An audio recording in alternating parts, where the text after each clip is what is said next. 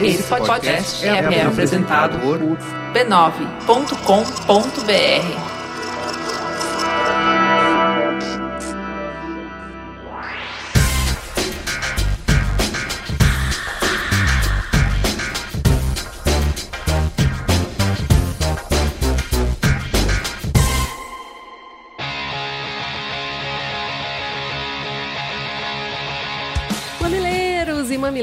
mamiletes, estamos de volta para turbinar suas horas de trânsito, de faxina, de malhação, de trabalho com muita polêmica. Eu sou a Cris Bartes e essa é a Ju Valauer.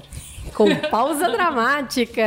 É isso aí, gente. Vamos conversar? E o som do Mamilos? Caio, tem alguma banda nova para apresentar pra gente? Olá, personas correndo aqui novamente para trazer a vocês os responsáveis por dar mais cor ao Mamilos dessa semana. Lembrando sempre que se você quiser colaborar com o conteúdo musical desse programa, pode nos recomendar bandas ou artistas independentes no e-mail sondomamilos@b9.com.br sondomamilos@b9.com.br e hoje, como vocês já puderam perceber na abertura do programa, eu arregacei as minhas manguinhas eu saí um pouco do comum e atendi o pedido de um ouvinte. O Afonso ele mandou um e-mail super sem graça, né, dizendo que punk rock não tinha nada a ver com mamilos, mas não custava nada tentar. Sendo assim, hoje nós vamos ouvir a banda Senhores, com o tio no N igual no México, que é uma banda de punk rock de Goiânia. O Mamilos é um espaço para todo mundo, inclusive musicalmente. Então fiquem aí com as senhores no som do Mamilos.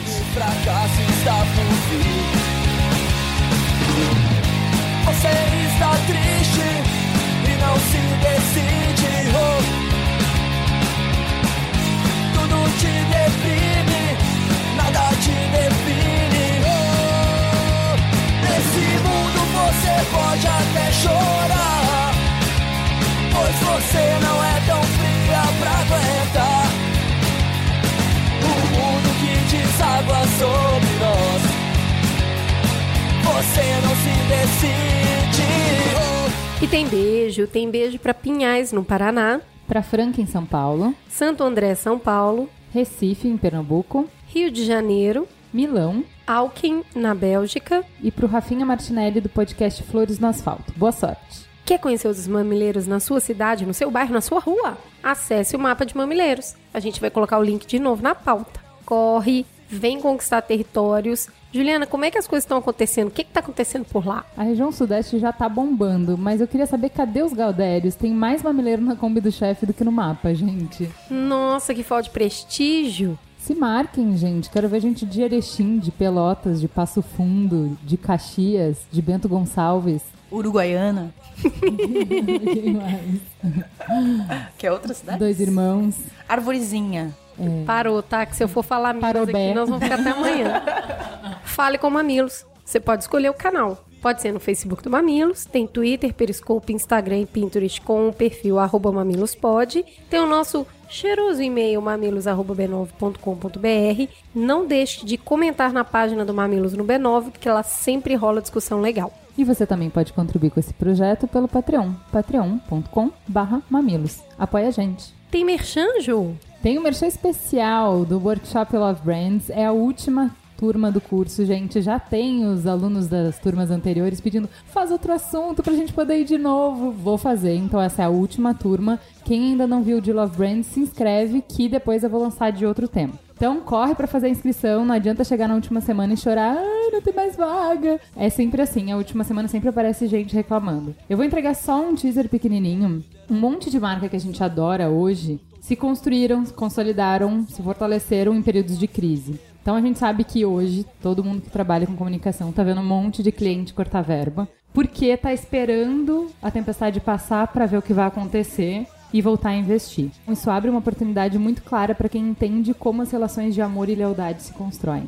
Vem conversar com a gente, faz a sua inscrição. O link para inscrição tá na pauta. Corre lá, gente. O Paulo Renato também pediu para a gente divulgar o Crypto Rave 2016. É um evento aberto e gratuito para difundir os conceitos fundamentais de privacidade e liberdade na internet e uso de ferramentas de segurança digital. São 24 horas de conversas, trocas e aprendizagem na área de segurança de comunicação, criptografia. Vai acontecer entre os dias 6 e 7 de maio no Centro Cultural São Paulo. Embora o evento seja gratuito, a gente sabe que todos vocês vão ficar desesperados para ir, então, ó, tem que se inscrever. A plataforma é colaborativa, tá com uma campanha no crowdfunding. Curte lá e doa, dá uma olhadinha, a gente vai colocar aqui o link na pauta para vocês. Muda de visão, quem muda de lugar. Muda de visão, quem muda de lugar.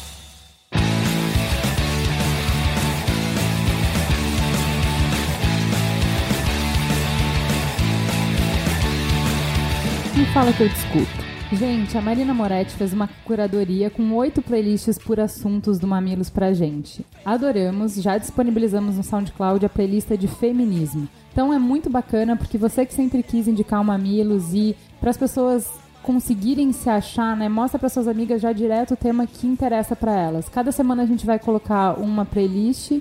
Acho que ajuda bastante a apresentar o programa por interesses. Também o nosso super obrigado aos lindos Katia Kishi, Rafael Verdu, Gabriel Joseph, Lu Machado, Rafael Coiro, Isabel Miriam, Fagner Coelho, Vinícius Marreiros Joana Moraes. e Gabriele Dias. Eles transcreveram o Mamilo 62 e se você quiser fazer parte dessa equipe é só mandar um e-mail para mamilos@b9.com.br com o título transcrição. E o Jonatas escreveu pra gente: Olá, queridas de mi coração. Meu nome é Jonatas, 33 anos, e no último dezembro me mudei da periferia do Rio de Janeiro para trabalhar como programador na Bélgica. Em todo o meu processo de vinda para cá, desde o visto até questões práticas da residência aqui, eu percebi o quanto a organização europeia associada à fragmentação que vocês mencionaram complica um pouco as coisas aqui. Primeiro, que a Bélgica é um país bem curioso, dividido em duas regiões, Flanders e Valônia. Cada nível de governo tem autoridade praticamente de igual peso ao governo central. O estado onde moro, Limburg, tem quase a mesma autoridade que a administração de Flandres, região, e do governo central em Bruxelas. Isso se reflete não só na organização da polícia, mas na burocracia daqui. Apesar de toda a organização, é muito confuso. Em quase quatro meses, ainda me confundo e tento entender algumas das minúcias de como eles vivem. Outro ponto é perceber um outro tipo de violência. No Rio, eu morava na Pavuna, quebrada da pesada, um dos lugares que pioraram exponencialmente desde o início do suposto processo de pacificação nos morros cariocas. Por exemplo, tiros, drogas, menores armados de fuzis, pessoas com granadas, desfiles de veículos roubados, caveirão subindo para pegar propina, se esconder no meio do tiroteio, tudo isso era rotina lá. Minha filha, com menos de 3 anos, já nem se assustava mais com os sons. Então, algum know-how de violência a gente pensa que tem, né? Mas nesse aspecto, o terrorismo foi outra coisa. É outra gente, é outro propósito, é outro tipo de imprevisibilidade que você tem que passar a considerar. Ou seja, assusta. Mas a vida tem que seguir, né? É isso. Olha, com o maior respeito do mundo, amo vocês. Beijão pro Caio.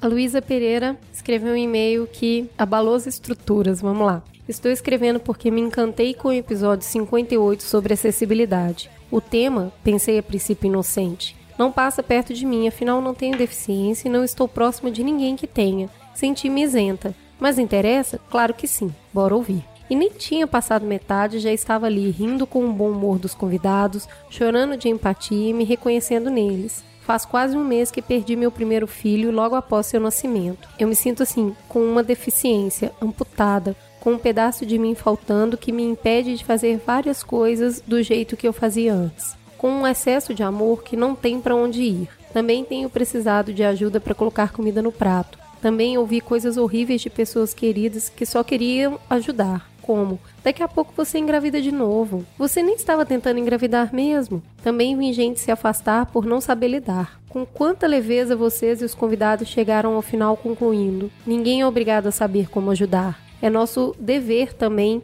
ensinar aos outros como nos ajudar. E por que não perguntar: como eu posso ajudar? Era bem o que eu precisava ouvir nesse momento. Ninguém que me diga o que fazer ou ache que saiba o que é melhor para mim. E nessa ponte, meio improvável, descobri que o Mamilo juntou a minha situação e o sentimento com os de um monte de outras pessoas e me senti menos sozinha e mais apta a trilhar meu próprio caminho, novo, com a minha deficiência. Obrigada, continue com esse trabalho lindo. É, esse e-mail deixou a gente bem emocionada, porque a gente muitas vezes vem gravar super cansada, o filho tá doente, a gente brigou com o chefe, a gente tá angustiado com conta para pagar. Nem sempre dá para fazer do jeito que a gente gostaria, nem sempre a gente consegue se preparar, nem sempre a gente consegue estudar, nem sempre a gente consegue ir atrás dos convidados que a gente queria, enfim. Mas ainda assim, toda semana tem. E são 90 minutos de exposição sem filtro. De bunda na janela, oferecendo nosso coração como vidraça. A gente erra, a gente desagrada um monte de gente. E é muito lindo receber um carinho desse e perceber que tudo vale a pena,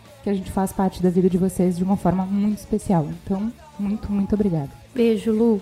Vamos então pro bloco 2, vamos pro Trending Topics.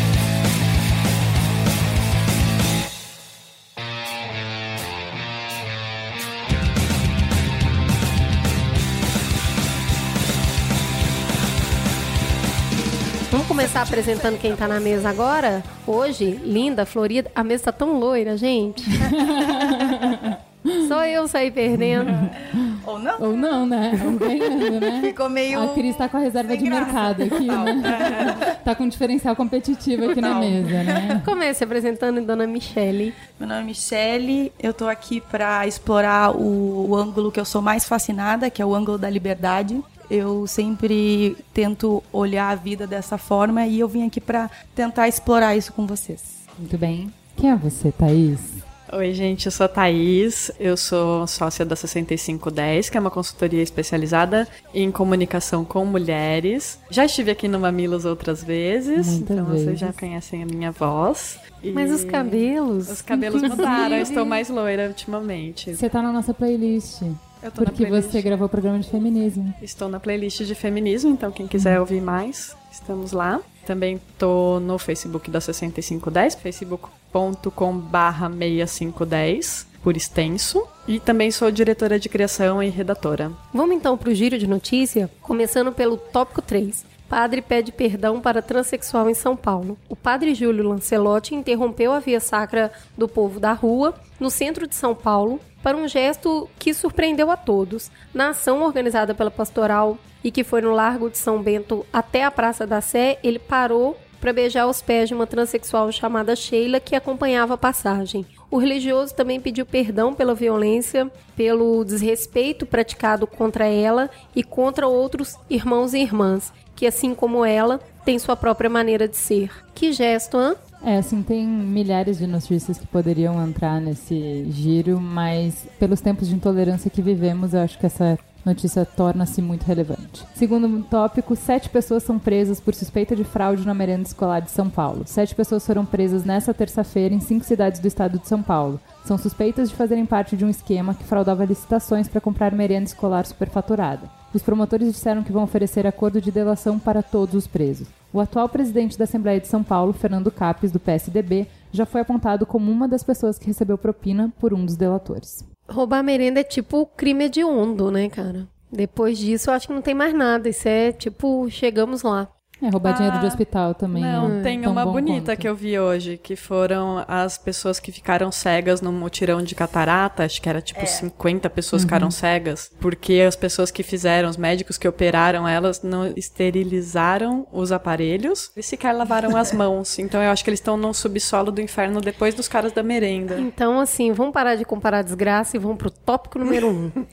PMDB oficializa. Ih, não é, é outra merda. PMDB oficializa rompimento com Dilma. O Diretório Nacional do PMDB decidiu nesta terça-feira, dia 29, numa extensa reunião de três minutos, por aclamação, romper oficialmente com o governo da presidente Dilma Rousseff. Na reunião, a cúpula PMDBista também determinou que os seis ministros do partido e os filiados que ocupam todos os cargos no Executivo Federal entreguem seus cargos. Agora mesmo, chegando aqui, eu recebi a notícia de que a ministra Cátia Abreu já falou que eles não vão entregar os cargos, os ministros, eles vão continuar. Então, vocês desculpem porque a gente tá gravando quarta à noite, provavelmente até sexta vai ter.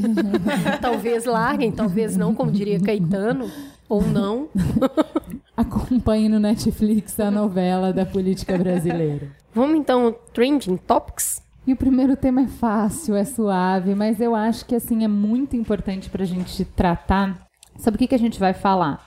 De uma treta que está acontecendo com os agentes fiscais de renda, funcionários públicos, né, portanto, que estão lutando contra o governador Geraldo Alckmin, que quer prorrogar um conjunto de benefícios fiscais concedidos para frigoríficos paulistas. O Sindicato dos Agentes Fiscais de Renda do Estado de São Paulo já encaminhou ofício ao governo para evitar que a situação se agrave, com a iminente possibilidade de renovação do decreto 57.686, que há seis anos permite regalias ao setor em todo o estado, segundo a entidade. Por que, que eles estão reclamando? Porque o governo está em déficit, o governo paulista, o governo acabou de congelar num decreto na sexta-feira do dia 15 6,9 bilhões do orçamento, já prevendo que a arrecadação vai diminuir Então, o que eles estão falando é: se o governo está em déficit, não faz sentido você abrir mão de receita. E aí, nas palavras deles, essa é uma condição recorrente e chama atenção o fato de que o Estado vem concedendo benesses ao setor, apesar dos inúmeros autos de infração e imposição de multa lavrados pelos agentes fiscais de renda em vários frigoríficos por várias violações à legislação tributária. Então, pelas contas do Estado não faz sentido. Eles, como agentes fiscais, falam que não faz sentido porque esse setor é um setor que já sonega muito, eles não têm que ter benefício fiscal, pelo contrário. E o que eles estão fazendo é o papel técnico de dizer que o governo não está fazendo um bom gerenciamento de recursos. E o que a gente vai discutir aqui, que é o que mais interessa, é por que, que isso está acontecendo. Então, a primeira pergunta que eu faço, me é qual é o sentido de um governo que tem déficit a ponto de não conseguir, por exemplo, atrasar o pagamento de férias, a ponto de fazer medidas bem polêmicas de corte de recursos e tal, expandir política de subsídio ou manter políticas de subsídio? Vamos começar com uma das teses para isso. Eu não estou defendendo, estou só explicando uma das possibilidades. A gente está num momento de crise, uma economia muito ruim, e eu tenho um setor produtivo que eu quero que ele continue produzindo, não demita pessoas, para a gente poder sair da crise. Então, há seis anos eu tenho um preço formado com base nessas isenções. Eu tiro, eu diminuo as vantagens dessa indústria. Sim. Para mim não faz sentido algum. Porque por que, que o frigorífico pode e o restaurante que está fechando não pode ter um benefício fiscal só para ele? Então, eu estou elegendo partes da sociedade que vão, ser privilegiadas. que vão ser privilegiadas. Mas eu entendo, porque a gente vê o governo nessa busca insana pelo superávit primário, porque ele precisa fechar as contas dele, então ele tenta, por esse lado, incentivar a, o lado produtivo. Não, mas isso atrapalha o superávit porque o governo tem menos receita, né? Esses incentivos fiscais diminuem muito a receita do governo. Sim, sim. Por, por outro lado, sim. Eles deixam de arrecadar.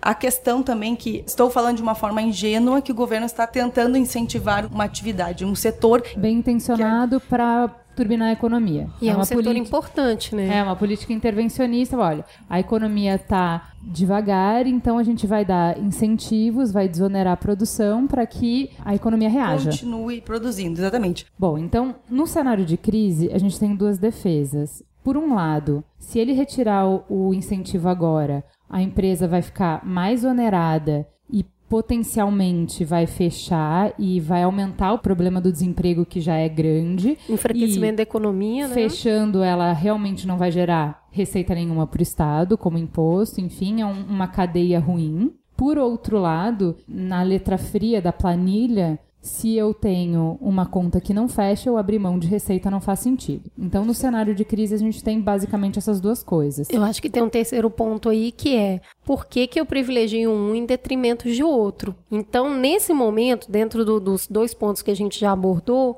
eu queria entender um pouco melhor assim, independente desse contexto, faz sentido desses benefícios fiscais acontecerem, existirem, esse microgerenciamento da economia? É, uma parte das pessoas dizem que sim, o Estado tem que corrigir as tais falhas de mercado, porque a gente tem assimetria de informações, a gente tem interesse que, por exemplo, o produtor nacional vá melhor e a gente então barra a importação, por exemplo, para proteger a indústria nacional. A questão é que quem paga o pato é o consumidor. Ele paga um produto mais caro em detrimento de uma indústria que eu quero fomentar. Então, quando o governo incentiva, escolhe um setor, uma indústria, uma população, ele está desincentivando outras. Então, esse é o problema básico da intervenção do Estado na economia. Uma, que ele vai tão fundo que ele depois não consegue saber qual foi a, o impacto, o, o né? Impacto. Não consegue tirar né, a intervenção.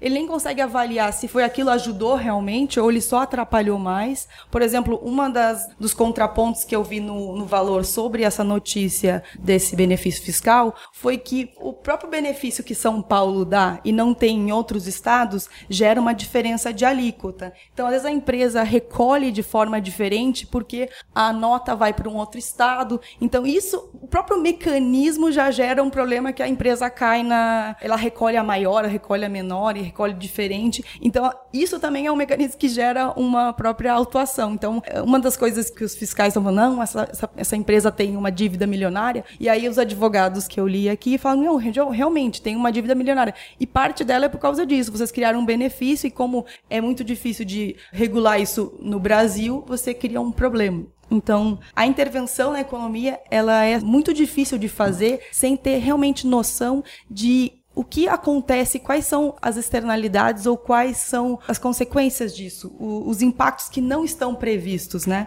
Por exemplo, uma lei que dá benefício fiscal para a empresa que emprega jovens que estão sem experiência, que precisam entrar no mercado de trabalho, ou seja, uma iniciativa super louvável, ele vai estar tá desincentivando a contratação de pessoas mais velhas e que também precisam de trabalho, precisam se manter no, mer no mercado, porque a aposentadoria não está lá essas coisas. Então, o que, que, é melhor? Ah, não, jovem é melhor, velho é melhor. Né? Acaba que o governo fica tendo poder discricionário de privilegiar uns em detrimento de outros. Eu achei interessante que é o seguinte: a princípio, quando você se debruça pela primeira vez sobre o assunto, parece que não tem problema, porque ele não está ajudando um em detrimento de outro, porque o incentivo né, é para um setor inteiro. Então, são todos os donos de frigoríficos, são todas as empresas desse segmento. Só que a gente sabe que as empresas elas não concorrem só dentro do setor, do segmento delas. Então pensa o seguinte, se você tem um jugo pesado, então vamos dizer que o imposto é 100 para todo mundo, todo mundo tem que pagar 100. Se o seu segmento você paga 50 ou não paga nada e todos os outros segmentos estão pagando 100,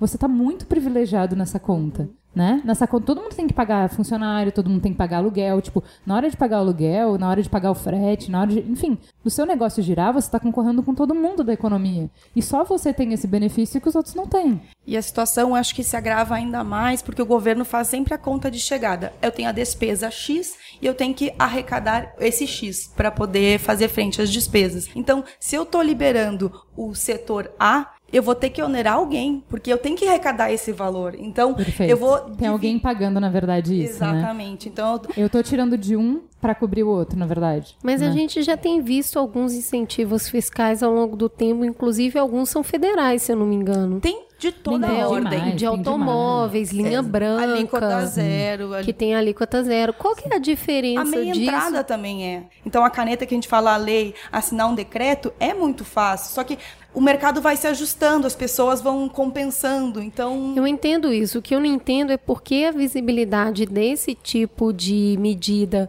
com aqui em São Paulo, sendo que isso, na verdade, é uma prática que acontece. Não, não, a gente só pensou uma notícia que era dessa semana para falar sobre esse assunto. Tá, a gente já discutiu, então, sobre um aspecto, uma visão de qual é o impacto de você intervir na economia através de subsídios. Agora, a minha pergunta, que é o motivo desse assunto estar tá na pauta, né? Porque saiu a lista do Debrecht, doação para campanha e tal. Qual é a moralidade de você subsidiar a empresa que contribuiu com a sua campanha? Né? Nessa matéria fala que esse segmento de frigoríficos deve 2 bilhões em impostos sonegados ou perdoados, o que certamente é uma boa vantagem competitiva, que justificaria investimento de milhões em campanhas políticas. Aí eu te pergunto, Tata, esse universo de doação de campanha e depois você pega esses, exatamente os maiores doadores de campanha e dá subsídio, ou seja, você está desonerando a produção, ou seja, está deixando eles mais competitivos, ou seja, é mais dinheiro no bolso deles e é uma forma completamente legal.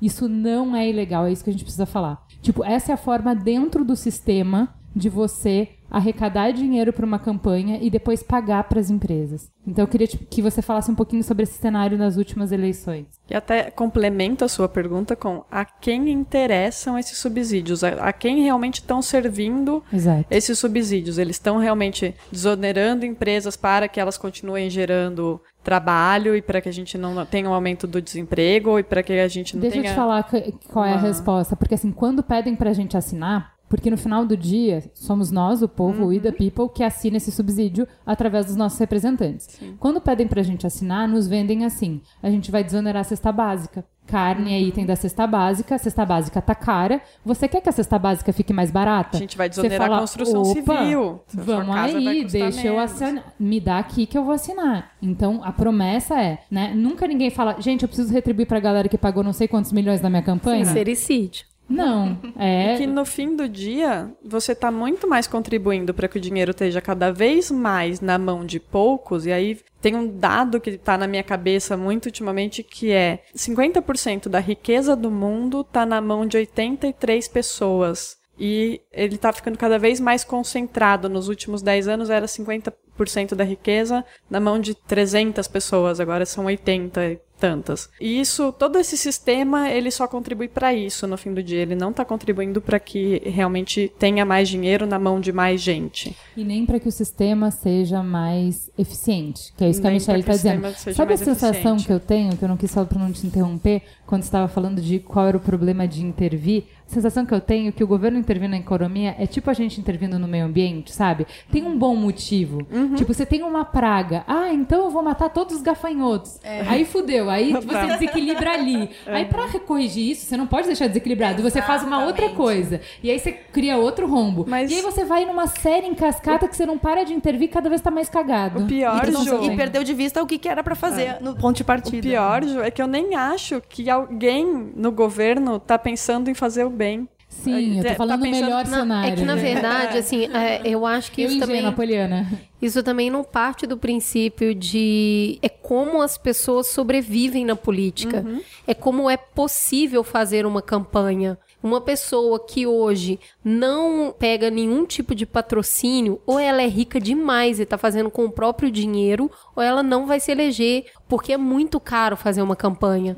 Então, na verdade, esse sistema está se retroalimentando e as pessoas ficam. Eu acredito que está sempre pra- assim. Pra dar um exemplo do que a Cris está falando, tá? Tem uma matéria da agência pública de 2014, ela é bem antiga, chama As Quatro Irmãs. Quem quiser dar um Google e ler, foi uma das coisas mais estarrecedoras que eu li recentemente, porém muito informativa. E dessa matéria eu tirei eh, esses- dados, que é, entre as eleições de 2002 e 2012, a Odebrecht, OAS, Camargo, Correia e Andrade Gutierrez, que são as quatro irmãs que a matéria se debruça, são as quatro maiores construtoras do país, investiram mais de 479 milhões em diversos comitês partidários e candidaturas pelo Brasil. Além dos contratos para obras públicas, o governo federal incentiva o negócio dessas empresas através do BNDES. Então, como a Ju falou, tudo na legalidade, tá, Exato. gente? Isso tudo tá dentro. Ela- Sem Elas precisar investiram superfaturar, sem precisar de propina, nada disso. Só na Nada, só ali na legalidade elas investiram oficialmente, não estamos aqui, é uma matéria de 2014, então não estamos nem falando do dinheiro que está lá na lista do Odebrecht, e ganharam oficialmente do governo, através do BNDES, entre 2004 e 2013, foram 1.665 transferências para essas construtoras, totalizando mais de 1,7 bilhões em empréstimos. Desse total, a Odebrecht e a Andrade Gutierrez foram as maiores beneficiadas, elas levaram 1,1 bilhão. Então a gente está falando de empresas que juntas investiram 479 milhões e só aqui já foi 1,7 bilhões em empréstimos. Mas, não ligue agora, a Odebrecht e a Andrade Gutierrez, elas também lideram o ranking dos desembolsos para operações de exportação entre 2009 e março de 2014. Juntas, nesse ranking de operações de exportação, elas levaram mais de 5,8 bilhões em empréstimos, tá? Isso é incentivo suficiente? Agora eu te pergunto, Tatá, qual foi o maior doador da campanha do Geraldo Alckmin, o grupo JBS Friboi, que destinou 2,9 milhões? É essa a resposta. E assim, E a construtora Queiroz Gal- Galvão também. É, então, mas assim, isso é pra gente falar assim, fechando o ciclo da coisa, é como legalmente a empresa doou 2,9 milhões e vai ganhar um incentivo de bilhões. milhões, bilhões. Por isso que a conta sempre é vantajosa. Uma pessoa não, não financia uma campanha com milhões a troco de nada. É muito dinheiro. Eu espero que eu esteja deixando Ah. bem claro que o Geraldo não inventou isso, que ele não é o master brain do crime, que ele, inclusive, não está cometendo nenhum crime, que Exato. essa é a regra do jogo. A gente só pegou no novelo uma notícia perdida para mostrar, pegar a planilha do Odebrecht com essa notícia, com todo mundo envolvido, porque eu acho que o, o rico da planilha do Odebrecht, ela mostrar que, assim, esse é o jeito que se joga o jogo. Não são é os codinomes? Não é pra jogar, é. não é para jogar lama no nome das pessoas, assim. Não tô aqui pra fazer isso. A questão é gente, vamos discutir o jogo, porque do jeito que ele tá jogado, é assim. Tem, Eu- tem o que a gente tem que uma- discutir são os custos das campanhas e como que esse dinheiro vai chegar ali. Se essas campanhas precisam ser milionárias desse jeito. Gastar mais numa campanha política presidência do que se gastou numa Copa. Não faz sentido, entendeu? Somado as duas campanhas da Dilma e do Aécio. Então, é, é tudo bem, nós temos um país de dimensões continentais, é tudo longe, os meios de comunicação são caros, mas não faz sentido isso. A gente fez um programa que a gente discutiu bastante financiamento de campanha. É assim, era uma teta, a gente aprofundou, vale a pena voltar e escutar. Eu vou pular então um pouco isso, a gente só fez um, né, tipo, saiba mais, leia mais, só e perguntar-me um pouco assim, ok, então a gente já entendeu que esse esquema ele é legal, mas ele traz uma discussão sobre tamanho do Estado. Porque se você tem ao mesmo tempo um jugo pesado, então todo mundo sabe, todo mundo fala bastante que a carga tributária do Brasil é super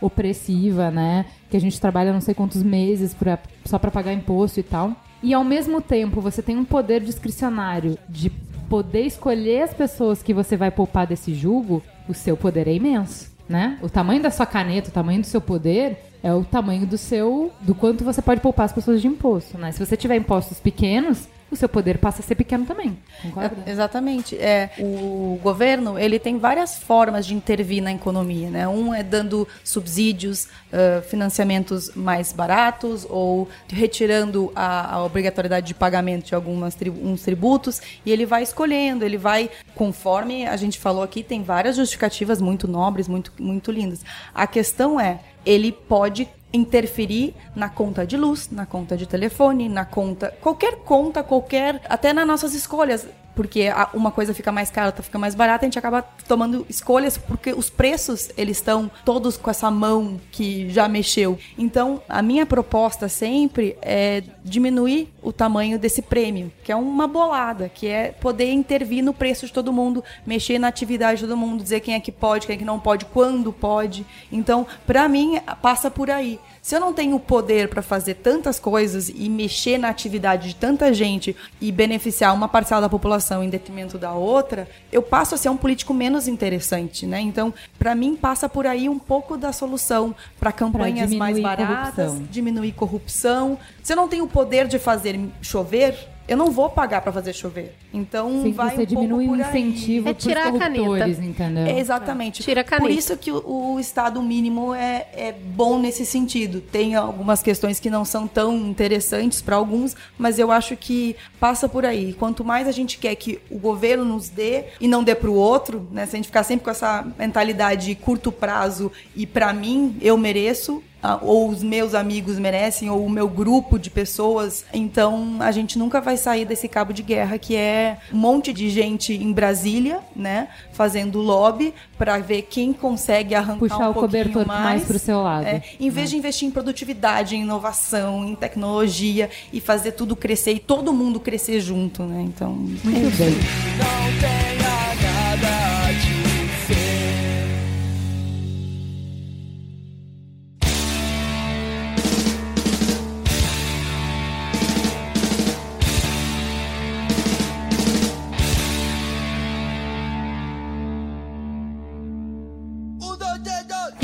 pro Trending Topics número 2. A gente vai falar sobre inteligência artificial. A Microsoft lançou aí um- uma inteligência artificial no Twitter no dia 23, chamada Tai. Ela foi criada para conversar com as pessoas de uma forma divertida e ela ia aprendendo de maneira descontraída e natural. Ela foi desenvolvida para evoluir os seus métodos de conversação e conforme ela ia interagindo com as pessoas, a sua inteligência artificial foi programada para utilizar a base de dados filtradas de uma maneira anônima sobre coisas publicadas na web ali de pessoas reais. Com isso, ela aprendeu a escrever com os usuários do Twitter e escrever também de uma maneira um pouco mais ácida. Aí, até aí, tudo tão interessante, né? Esse teste real time. Mas aí, Que é que teoricamente ela seria um espelho do que a gente tem nas redes sociais. Porque como ela tá aprendendo com a gente, ela ia ser um reflexo do que a gente é. E É aí, o que, que aconteceu?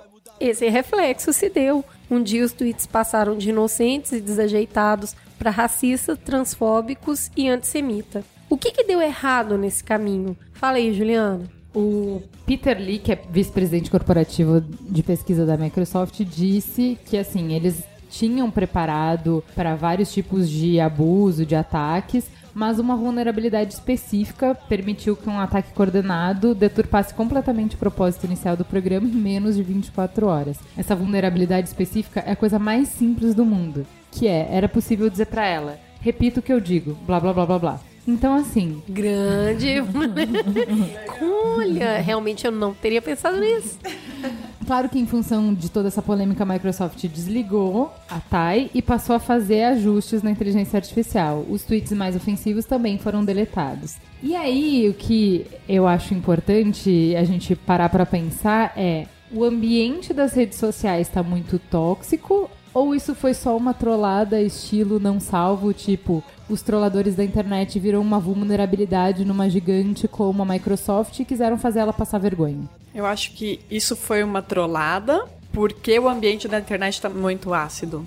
Tá muito favorável para que esse tipo de coisa aconteça. E aí tem outro texto que estava muito circulando na timeline essa semana, em que o cara, ele começa falando sobre um amigo que deixou de usar a internet, essas fanfics que tá ficando super comum, que ele fala, ah, meu amigo deixou de, de usar as redes sociais e ele tem uma doçura no olhar que a gente já não vê mais por aí. Mas tudo isso para dizer é, que. Ele é o Rousseau, né? O bom selvagem. É, é, o bom selvagem da internet. Mas tudo isso para dizer que existem estudos que mostram que a gente está ficando muito polarizado porque nas redes sociais a gente vai filtrando aquilo que é relevante pra gente, a gente acaba se cercando de uma bolha de opiniões que são iguais às nossas. Câmera de eco, né? Câmera de eco. E dentro dessa câmera de eco, a gente acha que pode falar qualquer coisa. Então, é porque todo mundo tá torcendo pela gente, né? Você fala, as pessoas só te reforçam o que você tá ouvindo. Você tá então... certo e você vai, você acaba se bloqueando também das pessoas que pensam muito diferente de você. Isso gera polarizações de todo tipo. Eu acho que tem os dois pontos, sim.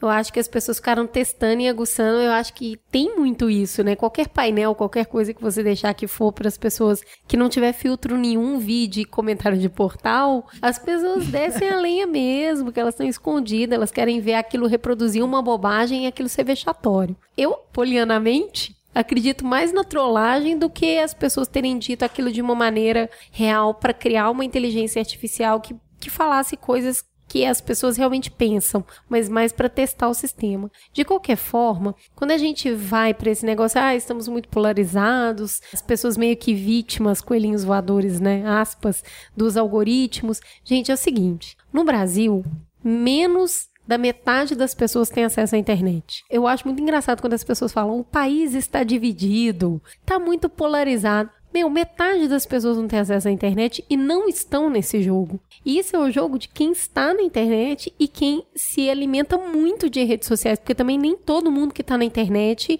usa tanto redes sociais. Mas falando sobre para os que usam, eu acho que algumas coisas são interessantes do quanto a dinâmica própria de rede social acaba interferindo um pouco no nosso comportamento, eu acho. Porque, assim, tem duas coisas que eu acho que impactam bastante. Tudo bem, além do algoritmo, né? O distanciamento. Então, assim, a gente não é um povo confrontador.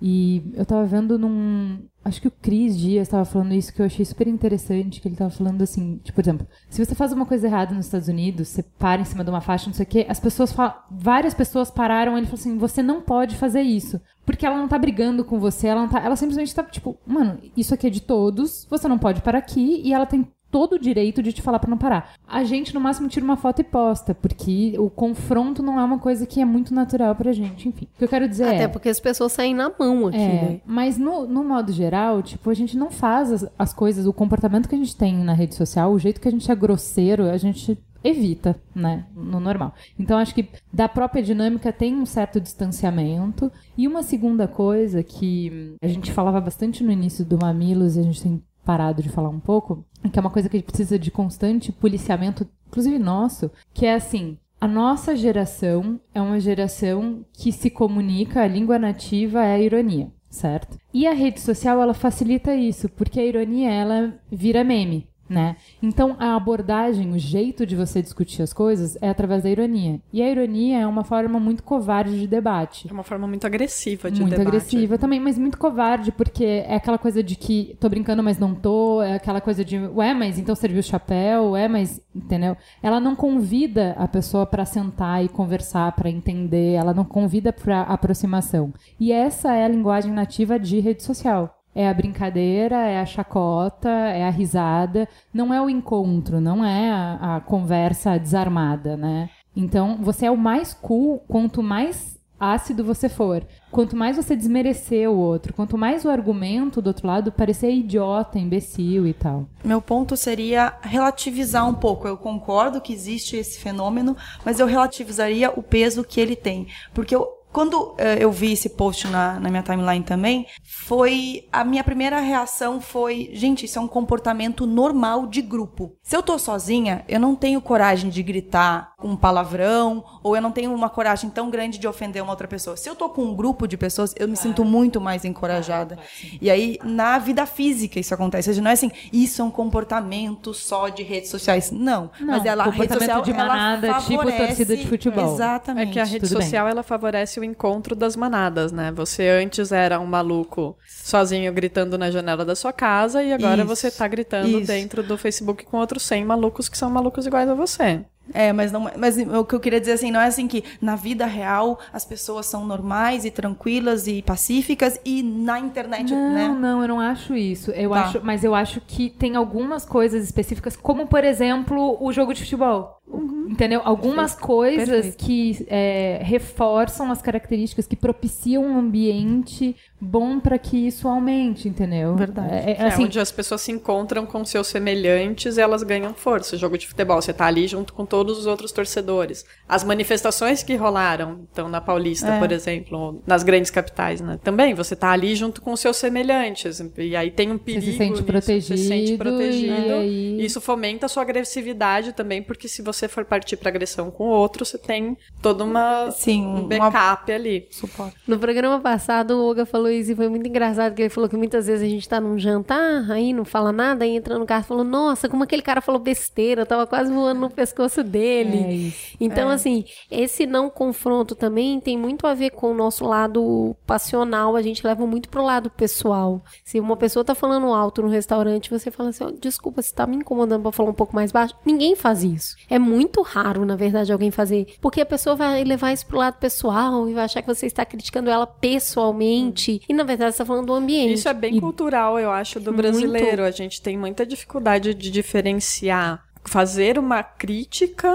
de confronto. Porque eu acho que às vezes discordar não é confrontar, sabe? Você não precisa. Sim. Você pode discordar, a gente pode concordar em discordar. E você e pode também discordar não- da ideia e não... da pessoa, né? É, não eu tô fazer uma falando- crítica à Isso, pessoa. eu estou falando que Exato. nesse momento eu não concordo com você. Não quer dizer que eu não concordo em diversos outros momentos e Que eu te muito odeio. menos que eu não goste de você. Então, assim, todo mundo hoje tá falando nesse negócio, inclusive quem faz. Todo mundo tá falando sobre o ódio, sobre precisamos conversar, precisamos de encontro, as pessoas estão se atacando. Eu acho engraçado que até quem faz isso também tá falando isso. Tá, porque tá bem Porque quem tóxico, faz também tá assim, sentindo, muito né? cansativo. Eu, eu vou te falar, se a gente não recebesse esses e-mails super fofos e a gente não visse que a gente de fato faz diferença na vida de muita gente, é um momento pra se resguardar. Pra se retirar. Pra falar sabe? menos. É um momento pra falar menos e até ouvir menos. Eu falei no programa passado sobre perspectiva. Eu acho que é um momento de. Introspecção. De, de introspecção. Mas eu, eu não sabe? concordo.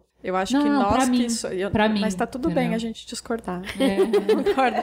Eu acho que nós que somos vozes moderadas e calmas nessa discussão, que sabemos praticar uma comunicação não agressiva, nesse momento a gente não pode se calar. E por mais que doa a gente se manifestar, por mais que quando a gente se manifesta, as pessoas que estão muito agressivas, elas vêm com agressividade pra cima da gente. Nós temos que ser a voz, meio que a turma do deixa disso. Os então, bombeiros. os bombeiros, a diplomacia, no momento É que que todo mundo é infantaria. Isso é uma doação. A diplomacia ela é fundamental, porque sem a nossa Mas tá voz. sendo. é, é, a dispensão de energia. É uma doação como muito é? grande. O gasto de energia tá gigante, assim, consideravelmente maior. Eu, se- assim, a gente começou o Mamilos após, logo após, uma eleição muito conturbada e era uma época que eu achei, na minha ingenuidade, que era o auge da intolerância das pessoas. E a gente caminhou muito de lá até aqui. Eu me sinto, não sei se piorou pra todo mundo, mas eu me sinto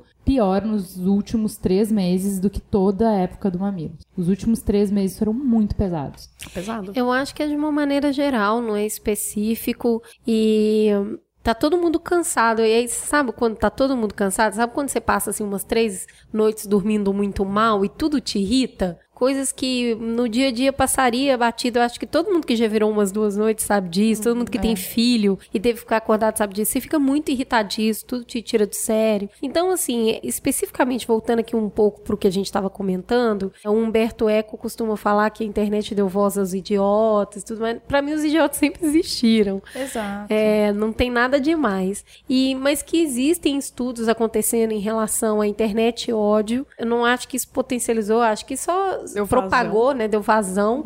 Porque agora tem onde falar. Acho que as pessoas se encontram sim nesse espaço. Á- Às vezes, quando eu leio uma coisa que eu discordo imensamente e ela tá. É uma coisa estúpida. Né? Quando você lê uma coisa, não, isso é muito estúpido. Eu vou nos comentários e muita gente tá concordando. E eu falo assim, não, não é possível. Não, isso é porque eu não tô falando sobre comentário que você assim simplesmente discorda. É comentário que emprega uma cultura de combate muito forte. E a gente tá vendo isso refletir nas crianças agora. Porque pai, e eu mudei de bairro recentemente e fiquei muito assustada porque no meu bairro antigo eu não escutava muita gritaria e nesse agora, principalmente em época de manifestação, as pessoas falam muito palavrão na janela. Mas é muito, não é pouco. Nos prédios próximos da minha casa, tipo, a coisa mais leve é morra Dilma. E eu tenho Bom uma filha de exemplo, 5 né? anos. Então ela fala assim, mamãe, por que, que as pessoas querem que uma outra pessoa morra? E fora os palavrões, sabe? Que ela nem conhece direito, então ela não questiona tanto. Mas você fica assim, tensa. É o dramático engraçado. Que aí eu escutei uma outra mulher numa outra janela gritando outro palavrão porque tinham acordado o filho dela. Então, Mas assim, isso cri- lado isso, isso reverbera muito nas crianças, sabe? Das crianças agora estarem indo pra escola.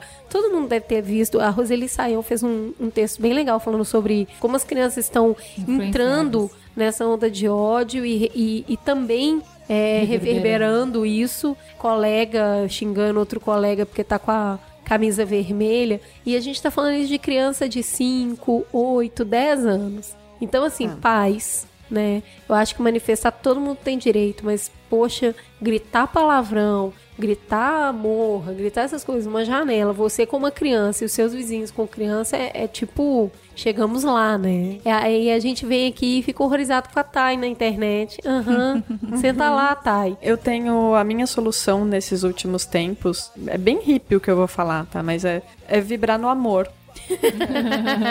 tipo, sempre tentar tudo que eu vou falar, tudo que eu vou me manifestar, seja on ou offline, sabendo que o mundo tá do jeito que tá, é sempre pensar antes qual é a abordagem mais amorosa que eu posso ter com essa pessoa. Você me Eu- deu uma ótima ideia. Próxima manifestação começarem a gritar muito palavrão na janela, Grita, "Eu eu vou amo." chamar a Tatá e vou falar, filha, vamos gritar, eu te amo! Mas isso pode mudar o mundo, cara. Eu vou fazer De isso. verdade. Quem mora em Perdizes, fiquem atentos. Vocês vão ouvir duas malucas gritando na janela, eu te amo. Não, acho que a gente pode começar um movimento aqui, Vamos lá. Quando tiver gente batendo panela e xingando, grita eu te amo, cara. Grita, no mínimo grita, eu não te odeio. Eu não te odeio, tá bom, já é bom. É uma boa ideia. Eu acho que podemos encerrar com esse pensamento vibrando no amor, Acho digno. depois de comemorar Solstício de primavera no hemisfério norte, que nos traz a lembrança da fertilidade na Terra. Então vamos construir coisa boa aí. Aproveita a vibe.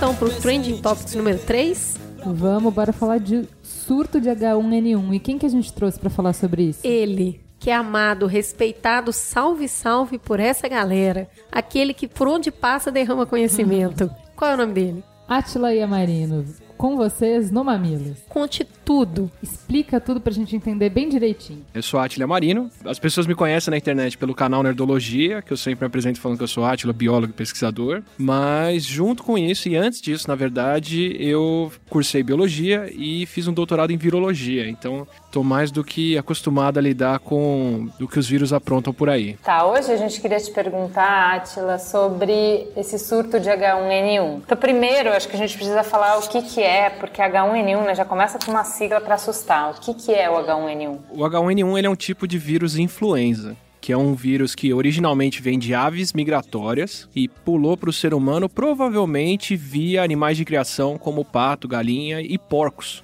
Porco é um intermediário bem legal no meio do caminho para o vírus porque ele tem uma temperatura entre a nossa temperatura corporal de 37,5 e a de 41 das aves. O porco tem uma temperatura do corpo de 39, então ele faz um bom intermediário. Por isso que várias vezes a gripe que a gente pega antes de vir pra gente passa pelos porcos, como foi o caso do H1N1, que é o que está circulando agora, que vem da gripe suína lá de 2009. Já que você está falando de transmissão, como é que se transmite o H1N1? Ele passa pelo ar, principalmente. Se você respirar as gotículas de alguém que espirrou, ele vai passar para você. Mas ele também é muito bem transmitido pela saliva e pelo muco, pelo catarro que fica quando a gente espirra ou tosse, na mão e nas coisas. Então, um dos melhores jeitos de se prevenir para não pegar gripe, que as pessoas podem fazer agora, é lavar a mão constantemente. Mais do que usar aquela máscarazinha? Mais do que a mascarazinha. Porque a mascarazinha sai, a mascarazinha não necessariamente filtra as partículas que estão no ar, a gente coça, passa a mão na cara.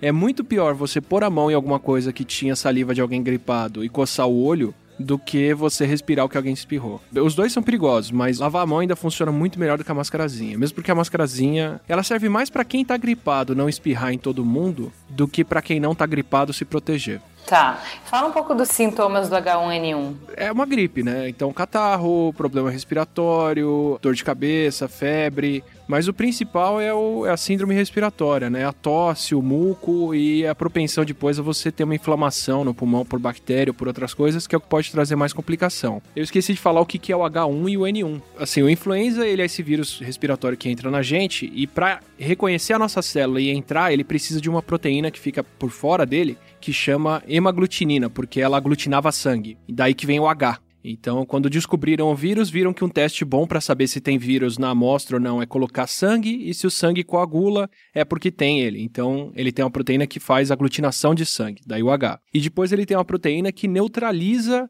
essa aglutinação, que é a neuraminidase. Então, vem o N. Então, H de uma das proteínas dele, N de outra. São as duas proteínas que o nosso sistema imune reconhece teve o primeiro vírus isolado e reconhecido, e depois a gente descobriu outras linhagens do vírus que o sistema imune não reconhecia. Então, o novo H e o novo N que o sistema imune não reconhece receberam o número 2. E aí passou a existir o H1N1, que é o primeiro vírus que foi isolado, e depois o H2N2, que é um vírus um pouco diferente, que foi o segundo isolado. E aí apareceu um terceiro, que ficou conhecido como H3N2, porque ele tinha uma terceira tipo de H. Então a, a, numeração é pela ordem de descoberta. Eu só preciso voltar um pouco em sintoma, porque eu estava vendo que o que os médicos estão falando é que o grande problema é o risco de evolução para pneumonia, né? E aí por isso que a gente chega nos grupos de risco, né? Os grupos de risco, quem acaba estando mais suscetível a isso são idosos, crianças e gestantes, né?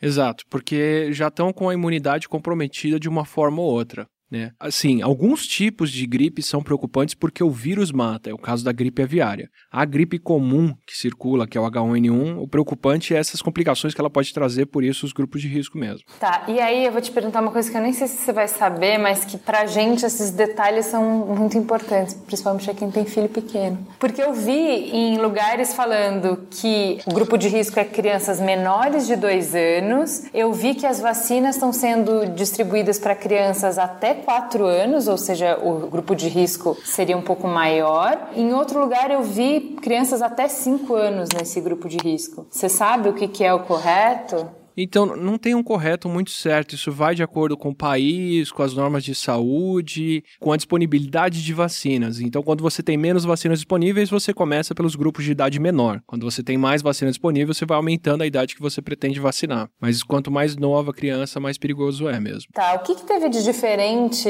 no surto desse ano? Por que, que a gente foi pego de calça curta? O que está surpreendendo as pessoas? Então, assim, o influenza ele é um vírus que ele muda bastante conforme ele passa de pessoa para pessoa. Então, ele está sempre mutando, como boa parte dos vírus fazem. Isso faz com que a vacina, com o tempo, perca o efeito. Porque você se vacinou em 2010, só que o vírus não é mais o mesmo de 2010, ele já mudou um pouco. Então, todo ano, duas vezes por ano, a Organização Mundial da Saúde se reúne lá na, na Suíça e eles veem quais são os vírus que estão circulando pelo mundo e decidem que vacina que vai ser distribuída para o ano seguinte. Então, a vacina que a gente tem aqui agora foi decidida em setembro do ano passado. Então, em setembro de 2015, a OMS se juntou e falou: bom, o que, que tem circulando? Tem três tipos de influenza que são inclusos na vacina. Um deles é o H1N1. Eles viram que o H1N1 que está circulando ainda é bem coberto pela vacina ou pelo menos que estava circulando em setembro. E falaram: bom, ok, então a gente pode continuar vacinando com H1N1 de sempre e distribuir essa vacina. Em fevereiro desse ano, eles se reuniram de novo para escolher a vacina que vai ser distribuída no final do ano na América do Norte e na Europa. Então, em setembro eles decidem o que vem para o Sul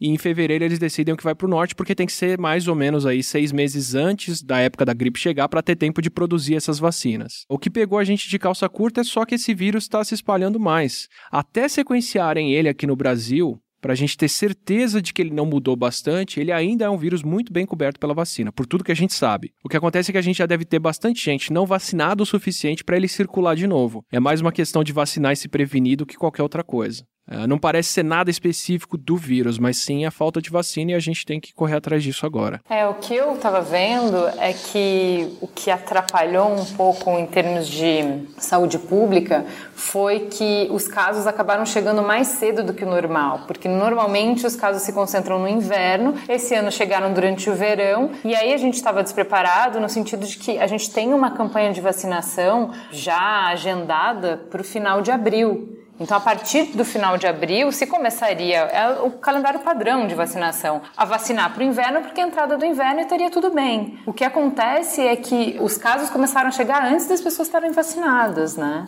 É exatamente isso, desculpa. É realmente a, a, o fato dele ter chegado antes, e ainda não dá para saber se é alguma coisa de diferente no vírus. Muito provavelmente não é, mas a gente ainda precisa confirmar isso. Mas pode ser o caso também do clima esse ano, por causa do El Ninho e das outras coisas, ter favorecido o vírus vir antes da temporada de gripe mesmo. Agora, achei interessante você falar que a princípio não teria nada de diferente no vírus, porque assim, em função do surto que teve no interior de São Paulo, em São José do Rio Preto, a Secretaria de Saúde começou antes, então, dia 23, a vacinação em 67 cidades para tentar conter o surto, só que ela está usando a vacina do ano anterior, certo? Que tinha sobrado do ano anterior. O que está dizendo no comunicado dessa Secretaria de Saúde é que assim que sair a nova campanha de vacinação, que inclusive está tentando ser antecipada, ou seja, com a vacina nova, que deve ser essa que você falou que eles acordaram em setembro, as pessoas vão ter que refazer a vacina. Então acho estranho porque, como você falou que não mudou a cobertura para H1N1, seria a mesma, não teria que refazer nesse caso. Eles estão dizendo que é diferente. Na verdade, assim, o que acontece? Você tem um intervalo aí de seis meses para ter tempo de fazer essa vacina né? E algumas vezes, porque você está tentando chutar o que vai acontecer seis meses lá para frente. Chutar. Decidir baseado no, no, maior número possível de informações. Porque você tem esse intervalo entre, ok, vamos vacinar contra esse vírus. Então você tem que distribuir o vírus para o mundo inteiro, para as fábricas de vacina, colocarem ele em ovo, deixar o vírus crescer lá dentro, extrair e fazer todo o processo. Então é um processo longo mesmo, super industrial e só acontece a cada seis meses porque isso está sendo trabalhado há muito tempo como um reloginho. Mas às vezes o vírus que se decidiu por vacinar não é o que está circulando. Então aconteceu isso ano passado com um outro tipo de influenza que é o H3N2. O influenza que foi incluído na vacina não protegia mais as pessoas contra o H3N2 que circulava. E aí tiveram que uh, correr atrás do prejuízo,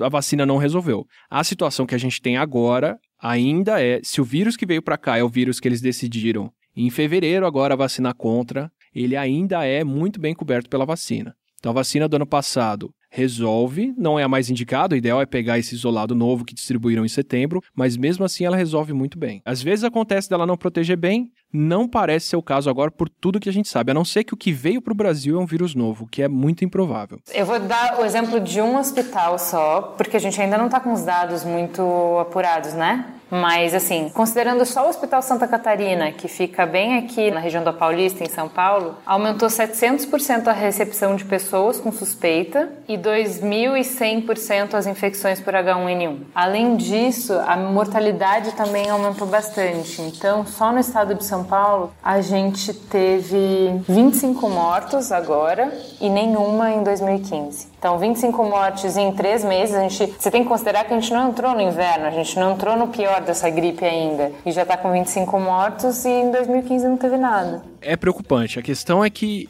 até a gente ter os dados mais completos, não dá para saber se é simplesmente o caso dele ter chegado antes da vacinação ou de ser um vírus mais preocupante. Se foi antes da vacinação, a gente vai ter que correr atrás e distribuir a vacina a tempo, que é o mais provável mesmo. Então, o infortúnio do vírus está circulando antes. Não é só aqui, tá? O México também está registrando um aumento no número de casos de gripe lá com mortalidade. Então parece que ele chegou antes nas Américas como um todo. É que o Brasil tem um bom sistema de vigilância e um sistema de saúde bem grande, o suficiente para detectar isso. Mas tá muito provavelmente por causa do clima nas Américas agora ele está conseguindo circular antes. Mas uma vez que se vacine, a coisa se previne bastante. Uma coisa que também pode ter ajudado, não sei, é que justamente em função de não ser a época, muito provavelmente, a gente não tinha Tamiflu nas farmácias, né? Então eu li notícia e teve caso de amigo meu próximo que foi diagnosticado no hospital, indicaram Tamiflu, ele foi nas vacinas, foi em um monte, não conseguia achar em nenhum lugar, ele teve que ir num posto de saúde para conseguir o Tamiflu. Então, assim, o Tamiflu em específico, ele era vendido como um medicamento que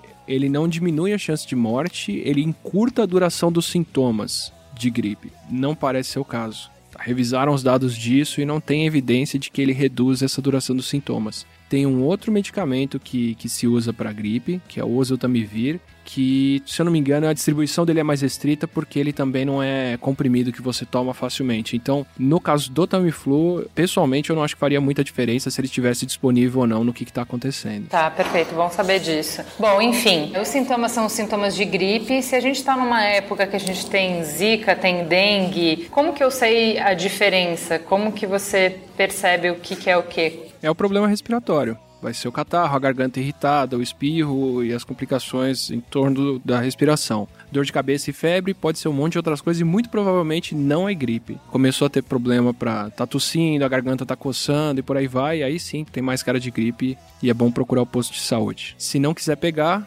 já está usando repelente por causa das outras coisas, aproveita e lava bastante a mão, que diminui bastante a chance de contágio. Vamos então pro farol aceso? Bora.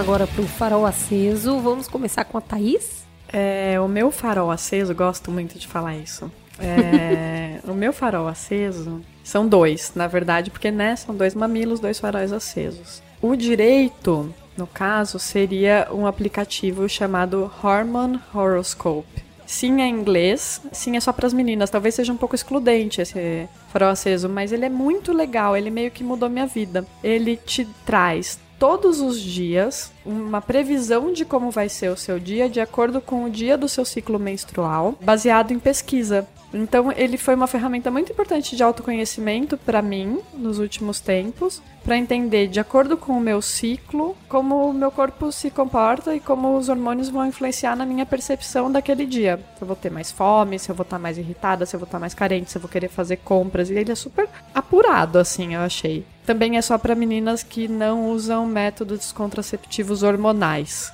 É, não adianta. Mas é super legal. Quem é que vai Sabe o que eu ia dizer? Eu vou dar uma outra dica que não, não é excludente. excludente Eu diria que os meninos podem super se beneficiar de saber o ciclo da sua parceira e entender as flutuações de humor. Também. Porque eu, eu tive um namorado que ele tinha esse, esse horóscopo na cabeça dele. Ele sabia direito. Eu não, nunca soube meu ciclo, mas ele sempre chegava com chocolate nos dias certos. sabe. Olha aí as consequências não intencionais de uma política. E meninas também estudem sobre métodos contraceptivos hormonais e seus malefícios. Não hormonais. Não, os Não os malefícios hormonais. dos hormonais É, e os benefícios dos não hormonais. Estamos falando aqui, por exemplo, meninos, olha que legal. Surgiu uma pílula aí contraceptivo masculino, mas ele vai te deixar meio broxa. Você tomaria? Porque é isso que acontece com a sua namorada. Exemplo de coisas que podem acontecer. A outra dica ela é bem mais includente, inclusive ela é muito legal para quem não mora nos grandes centros urbanos, que é onde geralmente os cursos mais legais acontecem, né? É a Athena House. A Athena House ela é tipo, ela se define como um Netflix do empoderamento feminino, porque ela funciona bem parecido com o Netflix. Você paga um valor mensal e você tem acesso a um monte de conteúdo de aulas, workshops e vídeos focados em trazer empoderamento para as mulheres, botar mais poder na mão das mulheres. Então, vai desde como se organizar financeiramente, como planejar sua carreira. Tem uma aula da minha empresa da 6510 lá falando sobre os novos padrões de comportamento da mulher brasileira em diferentes áreas, é, conectividade, corpo, moda, finanças, e mobilidade, mas tem muito conteúdo bacana e é uma plataforma que tá nascendo agora, mas que tá vindo sempre coisa bacana todo mês. Então, para quem não tá em São Paulo é muito legal para ter acesso a novas informações. Boa. E você, Michelle? Tô lendo um livro muito legal, que ele é bem rapidinho, ele é curto e ele pretende desconstruir mitos, que nesse caso é o Mitos da Economia, é o Guia Politicamente Incorreto da Economia Brasileira, escrito pelo Leandro Narlock. Ele não procura ser exaustivo, mas ele traz alguma, uma outra visão sobre algumas coisas que a gente acha super legais, mas que a gente não, às vezes não presta atenção nessas consequências não intencionais. Então, super recomendo, ele é super rápido. Não precisa concordar com ele, é só para ter uma, uma outra Um visão. contraponto, né?